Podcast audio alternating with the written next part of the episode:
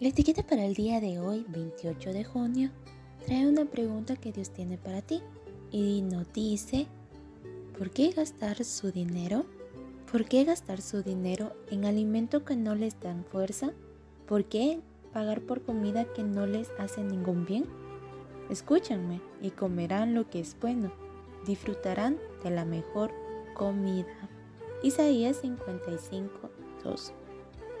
Cuando estuve de viaje por Bolivia y Perú, pasé una tarde por las islas flotantes de los Uros, en el lago Titicaca.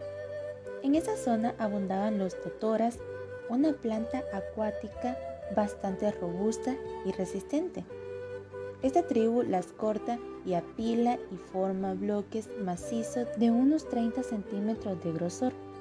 Las atan y con eso van formando el suelo que reposa en grandes trozos de quile, una masa de cañas compuestas y minerales endurecidos. Eso forma el anclaje de la construcción. Sus chozas también las forman de este material. Incluso sus medios de transporte se caracterizan por estar formados por totoras. Esas personas son muy alegres y viven de forma sencilla cada día. Subsisten gracias a la pesca y a la venta de artesanías que fabrican en la misma isla. Dependen grandemente del turismo, pero aun si no vendieran sus tejidos y recipientes de arcilla, tendrían lo suficiente para sobrevivir.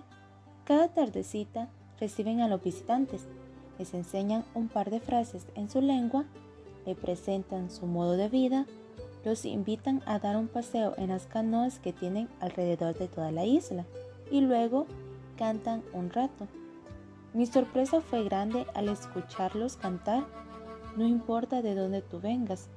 Lo hicieron en tres idiomas diferentes y la sonrisa nunca los abandonó. Luego nos despidieron con alegría y gratitud y volvieron a sus quehaceres. Los Uros cuentan con una gran población adventista, gracias al trabajo comenzado hace muchos años por los misioneros. Hay escuelas e iglesias en las islas flotantes y cada año la membresía crece. Para llegar a ese lugar hay que salir en lancha desde el puerto de Puno, pero en menos de una hora se llega. Conocerlos me hizo pensar mucho en cuánto nos preocupamos por lo que vamos a comer o las posiciones que logramos adquirir. Muchas veces ponemos todo nuestro empeño en objetivos pasajeros y gastamos todo nuestro dinero en nimiedades cuando Dios tiene algo mejor para ofrecernos, algo que no se compra con dinero. Esta gente vive una realidad flotante, pero está firmemente apoyada en Cristo, la roca viva. Hoy te invito a pensar si realmente estás comiendo la mejor comida y a qué costo. Dios nos invita a escuchar su propuesta.